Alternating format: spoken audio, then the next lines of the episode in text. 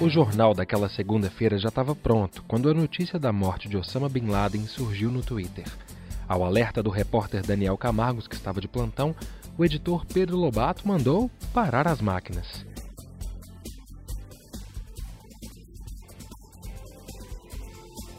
Mobilizar esforços para entregar excelência sempre foi uma prerrogativa do trabalho desse jornalista que não esconde o prazer em compartilhar as lições que acumulou durante 33 anos de carreira.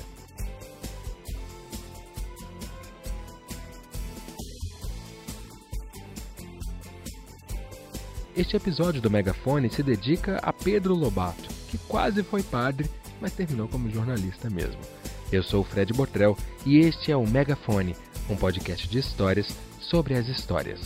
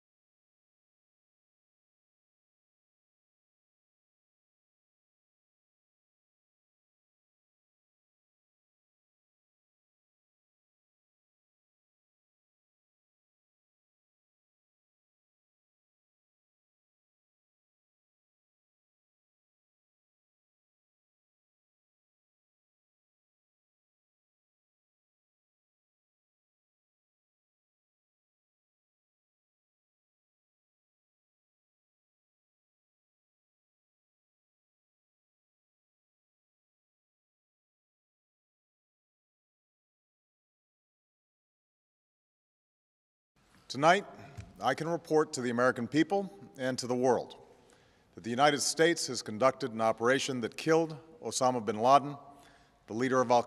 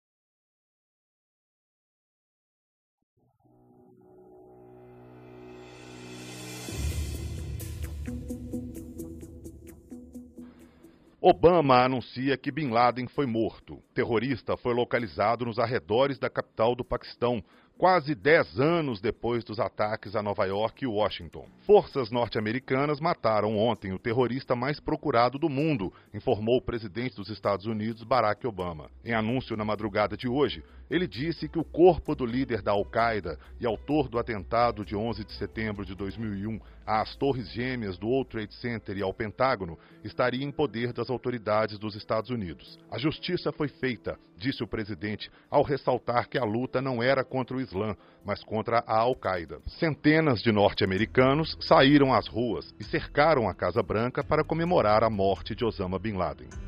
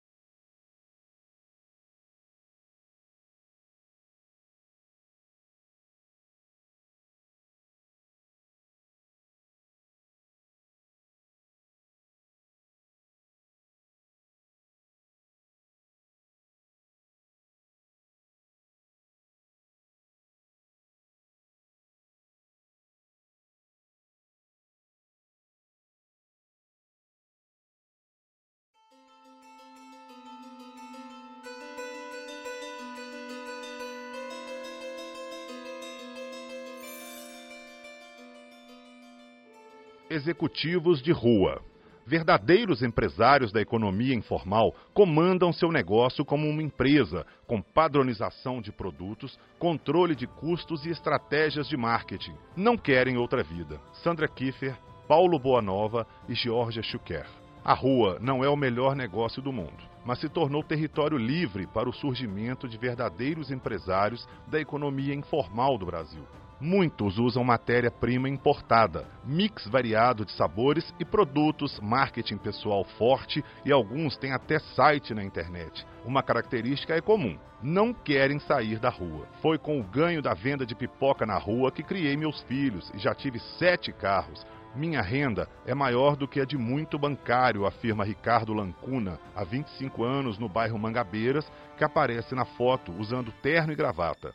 Na escola, o pipoqueiro não terminou o ensino fundamental, mas consegue ter rendimento maior do que o de muitos graduados em cursos universitários. Com o carrinho de pipoca, seu ganho livre é de dois mil reais por mês.